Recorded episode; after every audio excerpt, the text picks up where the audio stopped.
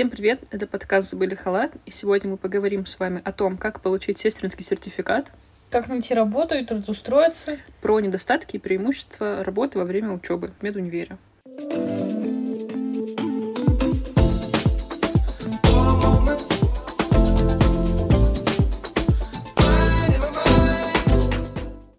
Вот работать мне нравится, устраиваться на работу не, нет. Но Никому вот... не нравится. И весь этот крукада начинается с самого-самого первого этапа сестринского экзамена и получения сестринского сертификата. Вы можете сдавать экзамен на сестринский сертификат у себя в университете или в другом университете. Это не влияет потом на трудоустройство. Сертификаты работают везде одинаково, везде они работают 5 лет. Эм, мы, причем есть разные схемы сдачи, либо вы платите за сам экзамен, либо вы платите за курс перед экзаменом, а сам экзамен проходит бесплатно. Мы сдавали экзамены в университете, при этом я не проходила курс, Полина проходила курс, и я не решила не проходить курс, идти сразу на экзамен, так как мне очень повезло, с одной стороны, потому что на летней практике у нас вела преподавательница из Института сестринского образования? Да. Соответственно, она потом и была экзаменатором, так что нам очень повезло, потому что нам поставили руку, объяснили, по сути, так, как будут принимать на экзамене. Вот, это было очень информативно, но, конечно, минус той практики был в том, что она была во время ковида, и мы не ходили к пациентам, но зато руку нам поставили просто отлично. Мы тренировали все эти чек-листы, показались к экзамену уже, по сути, на практике. Ну вот, если у вас нет такого преподавателя, вот, и вам не очень повезло с летней практикой, вы там катали ватные шарики, вот, то тогда вообще в общем доступе есть чек-листы. Они, ну, вы заходите на сайт аккредитации, вот, там есть чек-листы по практически всем видам инъекций, и вы можете самостоятельно подготовиться. Я, кстати, сейчас вспомнила, как мне вставили руку на первом курсе на летней практике. В общем, мы пришли, все такие зеленые. У нас была зимняя практика, самая первая сестринская практика вот, где мы как бы учились друг на друге, на тренажерах делать инъекции, но все равно прошло полгода, и вот мы выходим в летнюю, ну, вот на летнюю практику, и нас отправляют кому-то делать, витамины утренние делать. Мы все такие гордые, все из себя, вообще как будто на операцию там собрались, там набирали эти витамины минут двадцать, потом пошли делать. Ну и постовая медсестра пошла с нами посмотреть, как мы это делаем. Ну, я сделала. Она посмотрела на меня, на то, как я делаю инъекцию, потом снова на меня и сказала, так, дети, берем шприцы и сейчас идем учиться колоть подушки, потому что вы нифига не умеете. Я очень рада, что она все-таки вот нашла время нас поучить, не отнеслась к этому, ну, вот там спустя рукава и сквозь пальцы посмотрев на то, как мы это делаем. Вот, потому что я до сих пор периодически вспоминаю то, как она объясняла, как это правильно делать. Вот. Кстати, на подушках классно тренировать инъекции. Да, это что касается внутримышечных инъекций. Их также можно тренировать на апельсинах, на мандаринах, наверное, тоже можно. А подкожные, внутрикожные можно тренировать на виноградинках. Ну что касается на постановке руки, внутривенные инъекции. У меня есть тренажеры, на которых я тренирую кожные всякие, некожные швы. Вот, и я вшила внутри этого тренажера точку, короче, от системы бабочки. Она потому что достаточно тонкая, похожа на вену, и как бы тренировалась угол, под которым нужно водить. Ну, набирала, сливала туда водичку, ее можно подкрасить. Также можно использовать бутылку, на бутылку надеть перчатку, и тоже туда просто провести либо трубочку от бабочки, либо от системы. Ну, от системы она просто побольше, и там потолще стенка, это как менее реалистично. А вообще, ну, это именно как подготовиться к экзамену. Тренировать инъекции нужно на своих друзьях, близких, родственниках, всем, кто попадется под руку. Я исколола всех своих подружек, молодого человека. Это очень сильно, на самом деле, помогло, чтобы, во-первых, ну, перебороть страх. На самом деле нет в этом ничего сложного. И одно из самых, наверное, главных — это тактильные ощущения, потому что, с одной стороны, казалось бы, есть венка, ну, как бы ты ее видишь, ты ее колешь, но не всегда вены, которые мы видим, подходят для инъекции. Ой, с лекции началась. Ну, в общем-то, тактильное ощущение, вот на этом указательном, я обычно даже безымянным пальцем, кстати, смотрю, вот, тактильное ощущение, нужно научиться определять. Плотность стенки, эластичность, губ, ну, как бы, допустим, широкая вена, но тоненькая стенка, короче, очень много всяких деталей. Вот, не будем сейчас застрять Я этом сейчас внимании. себя чувствую самозванцем, потому что работа на отделении эндоскопии, я ни разу э, за все время, что я работаю, я ни разу ни, никому не делала винипункцию, поэтому я сейчас слушаю, как Ильдана описывает плотность стенки вены. Для меня это просто космос, если честно. Ну, на самом деле, когда начнете работать, вы все поймете там, когда вам говорят бегающие венки, такая, о. Я не люблю бегающие венки. Или когда лопаются сосуды, ну, типа, ты вводишь иголку, а он все, венка лопнул. Ты такой, блин. Ладно, это- об этом еще поговорим попозже. Сейчас заострю внимание на сестринском экзамене. Полина, расскажи, как он проходит, что он в себя включает. А, ну, в общем, сначала вы получаете билет, на нем написан вид инъекции, там, допустим, там, не знаю, масляный раствор, там внутримышечная инъекция, там подкожное введение, винипункция. Вот, потом тебе выдают лоточек, и ты идешь собирать себе этот лоточек. Вот. Ну, потом ты подходишь к муляжу, рядом с ним стоит экзаменатор, смотрит, как ты делаешь эту инъекцию. Я, когда я сдавала экзамен, мне достался масляный раствор, я дико переволновалась, и поэтому всадила, просто, просто всадила этот масляный раствор, вот, не сделав тракцию поршня на себя. И я смотрю на экзаменатора, вся такая довольная, типа, я сделала инъекцию. Она смотрит на меня такая, вы устроили жировую эмболию пациенту. Вот. На этом этапе очень важно не волноваться, если у вас есть к этому склонность. А потом, ну, после того, как ты успешно сдаешь практическую часть, тебе выдают билеты, там два теоретических вопроса, и все. Ты быстренько отвечаешь по теории, и на этом все, пожалуй. Нет, не все. Еще была станция СССР. Вот у нас ее пока не было еще. А, Это- ну я сдавала на следующий год. Вот, и нас, у нас уже была станция СЛР, ну, просто про сердечно-легочную реанимацию, также по чек-листу. Вот, у меня была четверка за эту станцию. Ну, там по пятибалльной системе нас оценивали, потому что я не раздела пациента перед тем, как начать делать СЛР. Ну, наверное, все про сестринский сертификат. Вы его получаете. А, еще важный момент, там должно быть написано, какой вы будете медсестрой. Постовой палатной, процедурной, операционной, ну, на операционную там больше цикл обучения. И, как правило, актуально для студентов-медиков это именно постовая палатная медсестра, потому что большинство работают либо на участках, либо дежурные медсестры, потому что у них графики подходящие. То есть на поликлинике ты можешь работать, например, в вечернее время, ну, как работает участок, а на отделениях ты работаешь, например, с 4 часов дня до 8 утра, либо на сутки по воскресенье, по субботе и воскресеньям. Ну, либо если вы работаете в реанимации, то у вас э, только суточное дежурство.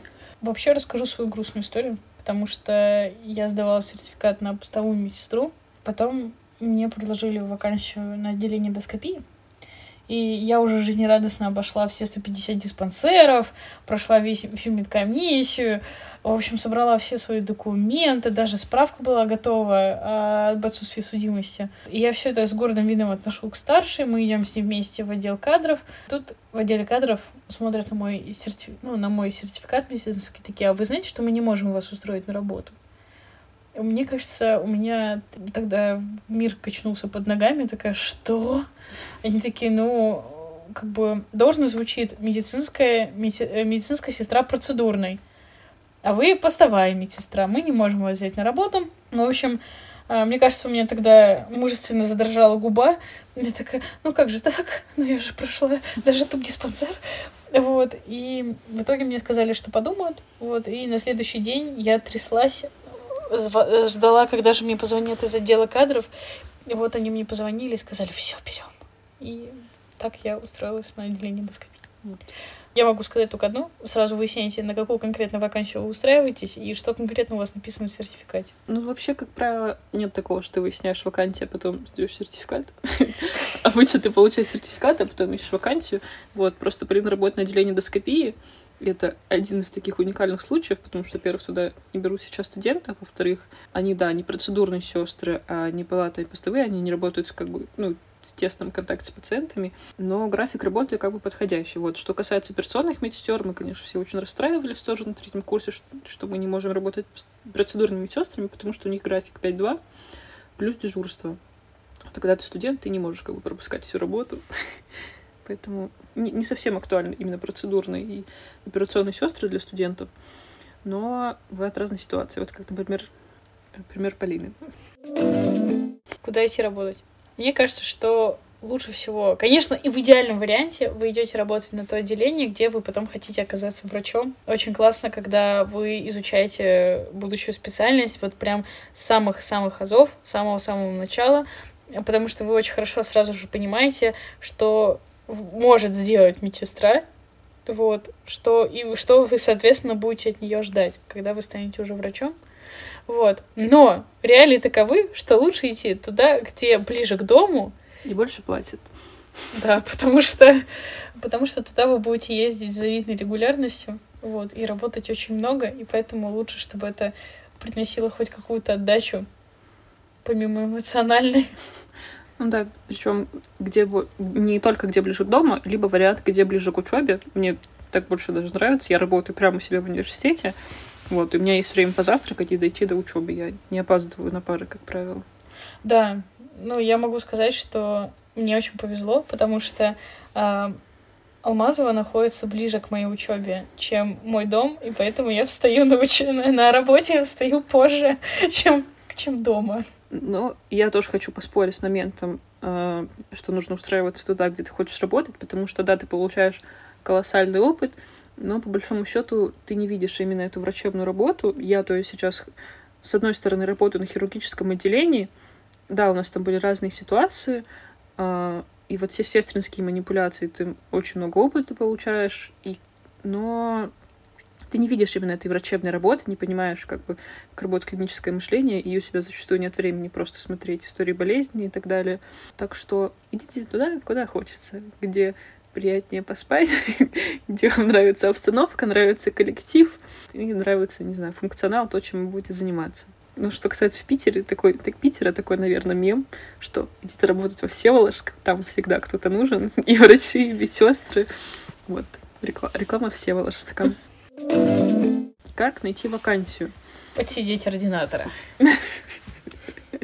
Да, если у вас есть знакомые, кто заканчивает университет, либо кто заканчивает ординатуру, и они работают на отделении, то договаривайтесь просто с ними, что когда они увольняются, вы приходите на отделение на их место. Ну и они вас учат заодно, как раз-таки да. вас стажируют и рассказывают о том, по каким законам живет отделение и как вы впишетесь в этот круг жизни. Да, я на самом деле именно так и сделала. Хороший вариант. Но если у вас нет таких знакомых, есть вариант позвонить просто в отдел кадров. Но это чревато, потому что многие отделы кадров принципиально не берут студентов. Да, но насколько я знаю, у нас в университете вроде бы есть даже специальный телефон, чтобы узнать вакансии. У нас точно берут студентов, вот поэтому попытка не пытка.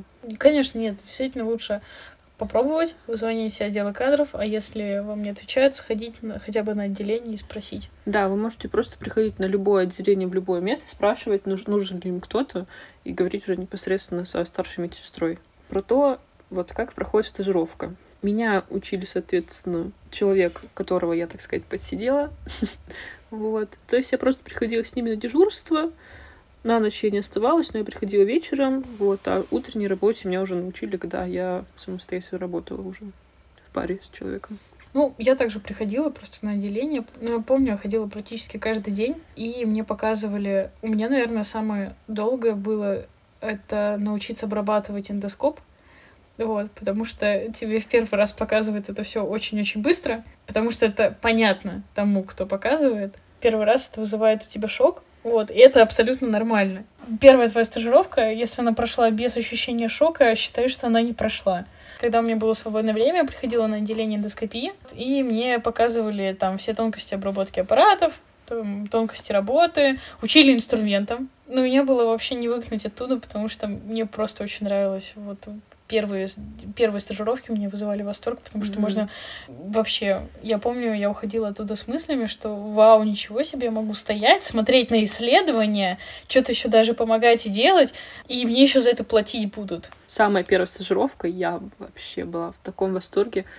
Причем мы должны после этого были идти в бар с Мишей и его друзьями. Я обещала, что я буду там с четырех, ну, часов до восьми, и в итоге я была там до десяти, но я была такая счастливая. Я выхожу, я говорю, Миша, я поставила сегодня 10 подкожных инъекций, а я никогда их до этого не ставила. Я пос- развела антибиотики, поставила антибиотики. Ой, что вообще только все не сделала. Я просто у меня за первый вечер стажировки, за вот эти 5-6 часов, я сделала больше, чем я сделала за три года на практиках, на всех практиках вместе взятых. На самом деле просто большой объем работы. Это, правда, несложно этому научиться. Нужно просто спрашивать, просить показывать, просить сделать самой. Самой, да. Сам, да, просить сделать. Но что касается нашего отделения, у нас более суровые реалии. Если ты что-то никогда не делал, а это нужно сделать, то ты просто берешь и делаешь, тебе никто этому не учит. А, ну, например, я на последней смене поставила мочевой катетер женщине, и считаю, это победа, у меня это получилось сделать. Ну, типа, понятно, что на сестринские экзамены я это все готово, на практике мы тоже теорию эту все читали, но ни на тренажерах, непонятно на людях, нигде не было пока возможности попробовать это сделать. Вот, но все удалось, я очень рада. Я еще спрашиваю у врача, извините, а нет ли ординатора какого-нибудь свободного, кто может помочь это сделать, потому что я ни разу не делал.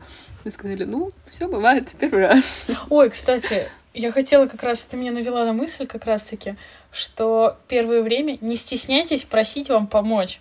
Потому что лучше 50 раз просить, но сделать правильно, чем тихо сделать самой и накосячить. Вот. Mm-hmm. Это не к истории про мочевой катетер Ильдана, это маленькие аплодисменты.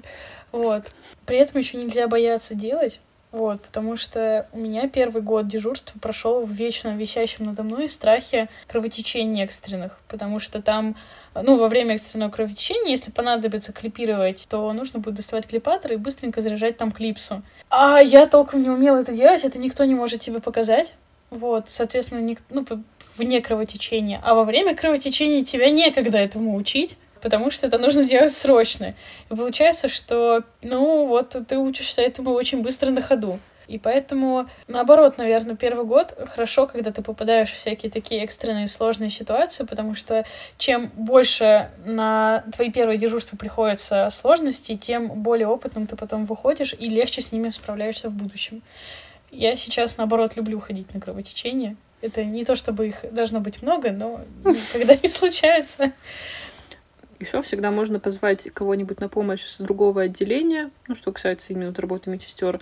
Я зову либо соседнего отделения на нашем этаже, либо кого-то из приемника. Если очень плохие вены, то, понятное дело, всегда приходят анестезистки ставить катетеры, потому что ну, мы даже там не, не трогаем. Ну, или если не получается, то, в общем-то, всегда можно найти выход. Если вы, например, чего-то боитесь. Очень многие ребята боятся ставить именно вот делать венепункции, но именно с этим вам всегда могут помочь.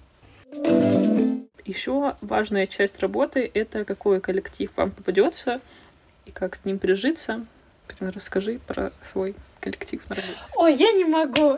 Я, я не знаю, каждый, практически раз в неделю я обязательно задумываюсь о том, как же сильно я люблю свою работу, как же сильно я люблю коллектив эндоскопического отделения Алмазова, какие, какие у меня замечательные коллеги, как я люблю приходить на работу. Вот я сегодня иду на дежурство, и я несу им шарлоточку. Вот. В общем, да. Я очень люблю свой коллектив. Вот, мне очень нравится там работать. Но здесь такой немножко личный момент, потому что я у мамы застенчивая очень. Первое время я переживала буквально из-за всего. Я очень переживала из-за того, как я буду вливаться в коллектив. Я не знаю, мне кажется, что это совершенно не распространенный такой опыт, это не общая для всех какая-то вещь. Вот. А, но вдруг нас слушают какие-то стеснительные воробушки, которым это будет важно услышать. В общем, при всем при том, что коллектив это важно, и вам с ними работать, и опять же вливаться, и влипать в какие-то жуткие ситуации, типа колонух на три часа, вот. А, важно помнить, что просто ваши коллеги — это просто работа. Да, помните о том, что это, это при, при том, что это важно, это просто работа. И прежде всего вы на ней работаете. Вот. Но когда вот случается такой коннект с коллективом, это вообще клево. Угу. Вот, и ты мне понравилось, как ты сказал фразу в прошлый раз про то, что нужно сдавать смену так, как ты хотел, чтобы да. тебе. Это на самом деле про самое главное, мне кажется, в отношении с коллегами это человечность, умение не только защищать свои границы, но и уважать чужие в том плане, что по-человечески просто относиться к коллегам там в плане поменяться сменами, например, то есть этим не злоупотреблять, допустим, например, или вот э, сдавать смену и заканчивать ее так, и передавать смену так, как ты бы хотел, чтобы тебе передали смену, и тебе ее сдали. Вот, потому что мне кажется, что все косяки на сменах нач- начинаются с того, что кто-то тебе невнятно ее передал. Вот. И при этом отстаивать как бы свои границы, если э, вы пришли кого-то менять, например, по выходным, и вам оставили кучу какой-то непонятной работы, то вы можете просто сказать человеку, что так, это твои были обязанности, в следующий раз постарайся как бы учесть этот момент, потому что это не окей, то, как ты делаешь. Например, когда человек не, может, не поставил катетеры еще во время, например, вечерних назначений, несколько раз попробовал, у него не получилось, и он не позвал никого себе на помощь, а просто оставил эту работу тебе, пропустил вечерние и утренние назначения, это не окей. Ну, это как, как пример, не бойтесь об этом говорить потому что все должны делать свою работу. Но при этом важно относиться с пониманием, потому что бывают, правда, тяжелые смены, когда тебе там не присесть, когда тебе не прилечь, тебе нужно поднять много экстренных пациентов с операционной, нужно как бы относиться к пониманию, если там вы спросят что-то утром сделать, когда ну, ты видишь, что человек просто не стоит на ногах, потому что ну, всякое бывает. Поговорим тогда немножко про обязанности. А что вы делаете по течение смены? Мы выполняем утренние, вечерние, вечерние, утренние, дневные, вечерние назначения, ну, в зависимости от того, какой это день недели. Если это будни, то мы выполняем только вечерние назначения и назначения на следующее утро. То есть разведение уколов, установка капельниц. Если у кого-то полетел катетер, установка катетеров. Берем анализы, экстренные, так сказать, которые делаются в лаборатории там, в течение часа, а не какие-то плановые анализы там, на гепатит, ВИЧ и так далее. Подготовка к операциям вечером, то есть побрить, клизмы, аю, брить дедов. А, обязательно, обязательно измерить температуру всем утром вечером, а, сдать дежурство, сказать, кто лихорадил, сколько человек поступило, сколько пациентов переведено из, из реанимации или в реанимацию. При этом заполнение какой-то электронной документации, то есть обозначаем, что мы провели уход за катетером утром, вечером, температуру отмечаем обязательно. Также в этой системе вот КУМС мы обоз обозначаем, если кто-то к нам поступил, проводим переводы на отделение, с отделения, указываем палату. В наши обязанности входит э, обработка аппаратов и помощь в, вообще в любых эндоскопических манипуляциях. Они просто очень разнообразные, поэтому мне очень сложно вот как-то не вдаваясь в детали и вот общ, общим как-то характером их э, описать. Но, ну, то есть ассистенция от банальной гастроскопии и взятия биопсии до ассистенции на подследствие диссекции и РХПГ. Да, ну это вот, наверное, я бы описала это как-то так. Тойки катать. Но это, это такая очень грустная часть нашей работы. Ну, с этим в основном врачи катают. Отделение эндоскопии находится с нами на одном этаже, вот в нашем университете, и они каждый раз приезжают мимо нас, и там, как правило, врачи катят стойки. Не, у нас, как правило, катят медсестры и врачи, uh-huh. вот, но меня очень часто вперед посылают, например, чтобы я уже шла в реанимацию, например, uh-huh. если это, э, ну, исследование с выездом в условиях реанимации, ну вот, то, как правило, меня отправляют вперед, чтобы я уже там все. Ну, вот как раз таки это вход... что входит в мои обязанности во время исследования в условиях реанимации. Ну, uh-huh. вот приехать, поставить стойку, подключить ее везде, подготовить аппарат, подготовить пациента, там, повернуть его там на левый бок, поставить загубник, вот, то есть полностью подготовить э, рабочее место и э, аппаратуру, вот, к исследованию. Ну и там что-то подать, подержать, принести, там, щипцы подать. Вот, uh-huh. во время самого исследования. И поэтому обычно я очень грустно волочу стойку с 18 этажа всему центру. Еще есть специфики отделений немного, и могут отличаться обязанности. Например, у нас отделение неотложной хирургии, поэтому к нам в любой момент могут перевести пациента из операционной, то есть все эти ночные аппендициты, холециститы, все после операции едут к нам, и то есть ты должна забрать должна или должен забрать пациента из операционной, выполнить назначение, положить холод на живот. Плюс, если на, в зависимости э, обязанности медсестры дежурной зависят от того, есть ли дежурная санитарка на отделении. Если дежурной санитарки нет, как у нас то ты проводишь смену белья, если это необходимо. Также все утки, если что-то где-то там э, ну, кого-то вырвало или какие-то эксцессы, то ты тоже должен все убрать. То есть делаешь вообще все перейдем к, наверное, приятной части этого подкаста, этого выпуска, почему мы работаем. Во-первых, ну, прежде всего, это баллы в ординатуру. А, Для того, чтобы получить баллы в ординатуру, вам нужно отработать 9 месяцев на 0,5 ставки. Минимум на 0,5 Минимум. ста. Минимум на 0,5 ставки. Мгм. И при этом главное, чтобы в вашей трудовой книжке было написано, что вы медсестра. То есть неважно, где вы работаете, главное, чтобы было написано медсестра. И также вопро- ответ на частые вопросы, если вы работаете ассистентом стоматолога или если вы работаете в аптеках, то это, соответственно, не счетово, не считается. При этом вы получаете за этот свой стаж 9 месяцев 15 баллов в ординатуру. Да, 15 баллов. Но если вы работаете в селе, то плюс 25. Езжайте в силу, можно сказать. Вот, ну, я думаю, большинство людей работают за счет баллов в ординатуру. Основная мотивация вообще идти работать э, в ординатуру, иди, и- идти работать в палатной или там постовой медсестрой, обычно она вот основная мотивация, это, естественно, баллы в ординатуру, поэтому, как правило, все работают, и это очень интересно, на самом деле, напр- такая специфика учебы на четвертом, пятом, шестом курсе, потому что все, все, кто не опаздывал, резко начинают опаздывать, влетают со словами «Я с дежурств». И все постоянно очень уставшие, потому что кто-то дежурил вчера, кто-то дежурит сегодня, уже заранее устал. Ну, в общем, да. Да, это когда вам предлагают поставить пару вечером, и вы такие, Нет. я на работе. Вот. Еще один важный аспект — это сепарация э, от родителей, или нет, не знаю, от кого-нибудь еще в финансовом плане, чтобы, например, я когда устроилась на работу, я начала сама платить за квартиру, за съем квартиры. Мне скидывают деньги только, ну как, если прям совсем уж туго, а так стипендии и зарплаты мне, в принципе, хватает на обеспечение. Ну, вообще, еще для меня важно, опять же, тут я сегодня говорю только с позиции стеснительного воробушка. Э, Для меня очень большим плюсом и очень большим опытом работы стали навыки в общении. Вот, потому что тебе, потому что э, тебе нужно учиться разговаривать со своими коллегами, учиться разговаривать с коллегами старше тебя по врачебной иерархии.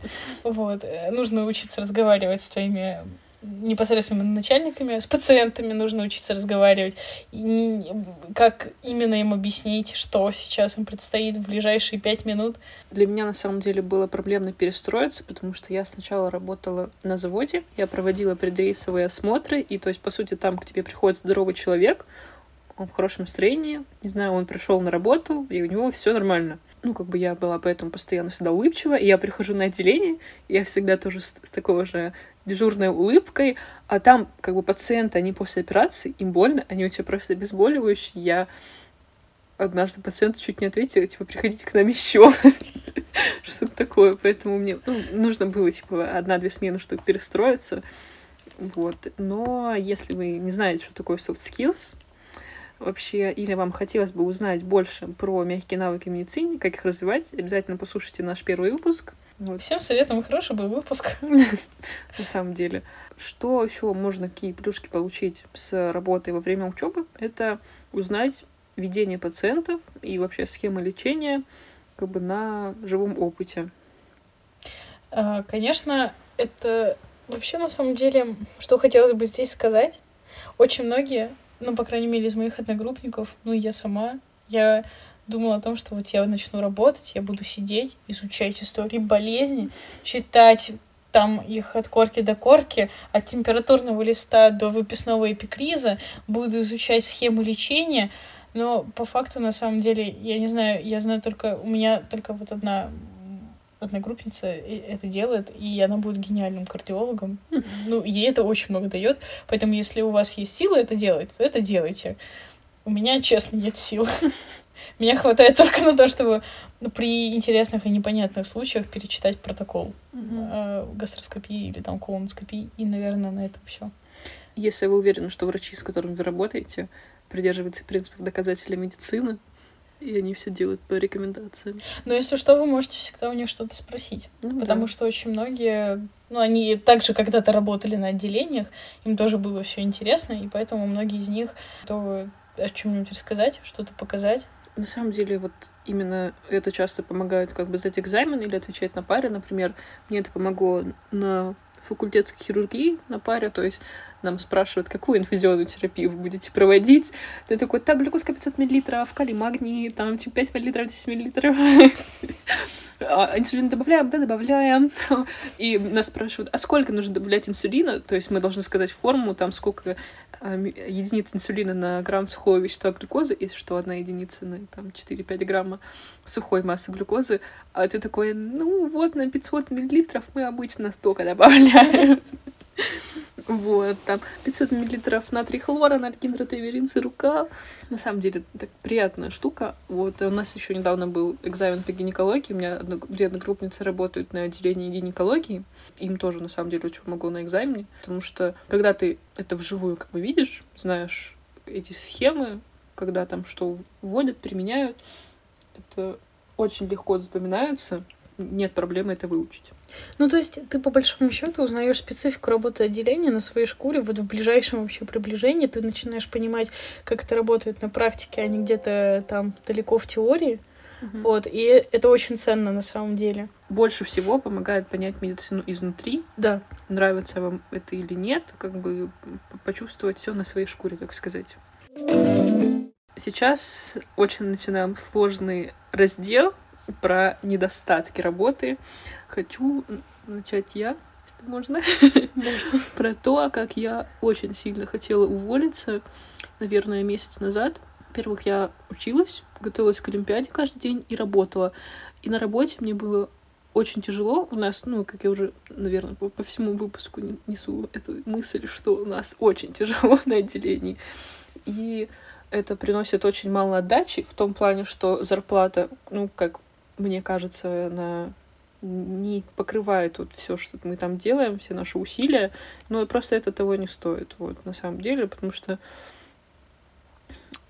очень тяжелая работа, на самом деле, ты остаешься один на отделении, и плюс у тебя нет никакого выхлопа, ты не прокачиваешь какие-то свои навыки, то есть вот все ты там за три месяца, ты, так сказать, все попробовал, и все, то есть у тебя опыта какого-то не прибавляется, ты не чувствуешь своего роста, и при этом ты ничего не успеваешь, ты не высыпаешься. Вот. И я на самом деле решила для себя, что я, скорее всего, уволюсь либо через 9 месяцев, через год, ну, то есть после начала обучения, когда я заработаю эти баллы в ординатуру, чтобы, во-первых, на шестом курсе, так сказать, отдохнуть перед ординатурой, нормально подготовиться к аккредитации. И... Но единственное, как ограничивающий фактор — это деньги — и я бы, наверное, нашла что-то на удаленке. Вот, но это мы позже про это скажем. Вот, так почему уже иногда так накипает и так легко выгореть? Потому что есть очень много недостатков. Какие же есть недостатки? Ну, я бы основным, наверное, выделила бы режим дня и работы. Ну, то есть у тебя полностью меняется режим ну вот какие-то такие твои личные циркадианные ритмы из-за того, что ты работаешь ночью. У вас просто нет этого режима. У вас его, да, у вас его нет. Вот. Конечно, ну, то есть я помню вот это ощущение, когда ты напланировал кучу всего на следующий день после дежурства, потому что рассчитывал на то, что, ну, оно будет спокойным, а у вас происходит какая-то невероятная хтонь, в которой вас вызывают чуть ли не все реанимации, которые существуют в центре, даже те, о которых вы не знали. И после этого вам все еще нужно будет как-то дальше идти и существовать. Вот, нужно идти на пары, нужно идти еще там на какие-то свои дела. Вот, и это, конечно, тяжело. Правда, mm-hmm. тяжело. И, естественно, конечно, достаточно тяжело это с учебой совмещать, потому что преподаватели делятся на три группы. Это те, кто очень хорошо относится из студентов, которые работают, потому что они подходят к этому как раз-таки с позиции, что студенты изучают из, из медицину изнутри, и это хорошо, это важно, чтобы у людей был какой-то практический опыт. Те, кому пофиг, до тех пор, пока вы не начинаете прогуливать пары вот прям на прополую, вот. И те, кто принципиально не любит студентов, которые работают, относятся к этому с позиции, что вы здесь вообще-то учитесь на врача, вот, и зачем вам медсестринский опыт, он вам ничего не даст, вот, и что это всего лишь трата времени, вот, и что ваша основная работа в течение все, всех этих шести лет — это учиться. Я думаю, что эти преподаватели в студенчестве, наверное, не знаю, воздухом питались или переходили на фотосинтез. но у меня каких-то других, других причин оп- оправдать эту позицию нет. В любом случае нужно как-то умудряться, во-первых, не опаздывать на пары, все еще успевать весь изучать полноценно, полноценно учиться, полноценно вовремя сдавать домашки, потому что то, что вы работаете, ну, даже если уйти от сочувственной позиции студент, от студентки, которая тоже работает, то, что вы работаете, это только ваша проблема, к сожалению. Вот. И это только ваше неудобство.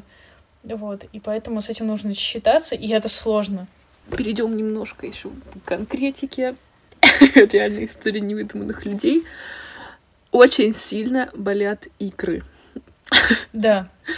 Да. Или болит спина, потому что ты находишься в нефизиологичном положении, либо ты очень много стоишь на ногах, то есть ты приходишь на смену в 4 часа, и до часу дня бывают моменты, что тебе не присесть просто. Ну, у тебя нет возможности просто сесть. Вот, поэтому как можно с этим справиться? Это носить компрессионное белье. Нам рассказывали лайфхаки, что ординаторы у нас на отделении когда-то использовали акупунктуру, когда очень сильно забиваются икры. Доказатель медицины вошла в чатик. При этом, на самом деле, эта проблема очень часто встречается. Э, когда ты стоишь на операциях долго, ходишь на дежурство, очень сильно забиваются икры. У меня даже случались судороги как-то по ночам. У моих знакомых тоже были такие проблемы. Причем я сдавала анализ, у меня нормальные типа и калий, и кальций, и магний. Поэтому ну, тут что можно сказать, реально, носить компрессионное белье, делать зарядочку, качать спинку, делать растяжку. Я наконец-то записалась на пилатес. Я столкнулась с тем, что действительно у меня очень стала болеть спина. Вот. Мне кажется, что это еще связано с тем, что я сижу как собака сутулая. Вот. Но вообще, на самом деле, работа тоже вносит э, в это свой вклад. Вот, потому что когда ты по ну, час или даже больше иногда стоишь в рентгензащите, Uh-huh. Вот. И я помню этот момент, когда ты стоишь на операции, и я стою и думаю, боже мой, если я хочу дальше идти в эту работу, если я хочу дальше идти в эту профессию, я хочу дальше заниматься РХПГ, э, мне нужно начинать качать спину в спортзале уже сейчас, вот, чтобы это преодолеть. Вообще, еще хочу сказать, что моя самая-самая любимая вещь на работе, помимо самой любимой кружечки на работе, это мои ортопедические тапочки. Боже, как же я... Я так рада тому, что я не ношу кроксы на самом деле, потому что а, мне кажется, что ортопедическая обувь — это прям очень важно на сменах. Ну, если у вас очень динамичная работа. Угу. Пробую в неудобных хлюпающих кроксах побегать по всем реанимациям в центре. Ну, с одной стороны, да, но я работаю в кроксах. Хотя, мне кажется, у нас более динамичная работа. Ну, ладно, спорный момент, потому что, во-первых, а, ты можешь заморать обувь чем угодно. Ну да. Вот, и да. кроксы тебе легко помыть, плюс их очень удобно быстро надеть и снять, особенно если ты ночью, тебя в любой момент могут разбудить. Но я согласна, у меня были моменты, когда я снимала кроксы, и у меня по счастливой случайности были с собой кроссовки с ортопедическими стельками, я просто прыгала в них, и все, у меня моментально переставали болеть ноги. Кстати, когда я хожу на операции, которые длятся по 6-7 по часов, я обязательно стою в в кроссовках с ортопедическими стельками. Да. Поэтому я на самом деле тоже еще не решила. Это такие дебаты. На самом деле напишите. Пишите в комментариях. Да, кроксы или кроссы. Да, как уже Полина начала про любимую кружечку. Да, должны быть какие-то свои ритуалы на работе. На самом деле принесите то, что вас будет как бы там вас радовать, отвлекать, помогать абстрагироваться в какой-то момент. Да, это любимая кружка. А, какие-то ритуалы ухода за собой, в том плане, не знаю, почистить зубы, это понятно, но какая-то умывалка или кремушек для рук, который будет приятно пахнуть. Не знаю, надеть бусики красивые. Ну, вы просто на Нас... работу приходите не в первый раз. Ну, то есть не, не первый и не последний раз. Вы туда будете возвращаться с завидной периодичностью. А работу нужно делать комфортно для себя. Да, носочки какие-нибудь прикольные. Я заказала носочек Шашрека. Они в цвет хирургички, там написано Шрекси. Вот, очень классно, мне очень нравится. И такие ритуалы, например, для меня очень важно каждый день я завтракаю, каждый день я пью чай по утрам, и на работе я делаю точно так же. То есть я встаю на полчаса пораньше, я обязательно позавтракаю и выпью чай. Типа, что бы ни случилось, потому что я знаю, что если не позавтракаю, мне будет плохо. И это время, которое я как бы уделяю себе, даже будучи как бы в такой стрессовой обстановке, можно сказать. Вообще, э, заведующий нашего отделения как-то мне один раз сказал, что э, в жизни дежуранта есть одно важное правило. Если есть возможность поспать и поесть, нужно обязательно поспать и поесть Мгм. в дежурстве. Потому что никогда не знаешь, в какой момент у тебя эту возможность отнимут. Да. Блин, на самом деле, сейчас никто не захочет работать после этого выпуска.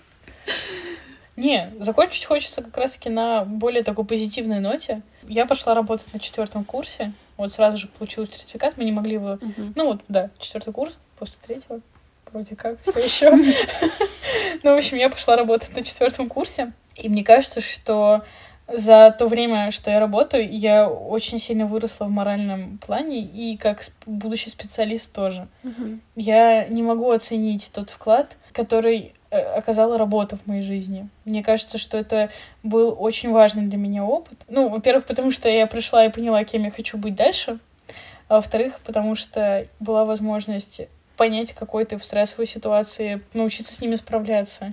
Вот, не терять головы в этих стрессовых ситуациях. И это очень интересная возможность увидеть то, где... то, что ты, возможно, больше в своей жизни не увидишь. Например, ну, мы один раз смотрели амилоидоз желудка. Вот часто у вас амилоидозы желудка поступают? Ну вот. Нет, на самом деле, да, вам может быть страшно, э, вам может быть что-то непонятно, но на самом деле в этом нет ничего такого. Как бы многие через это проходят. Можно найти помощь. И на самом деле можно найти плюсы и минусы. Но если вам все-таки не захочется работать после этого выпуска, Помните, что вам нужно отработать всего лишь 9 месяцев. Да, а также помните, что вы можете вообще не работать. Это не что-то, это не какой-то обязательный критерий.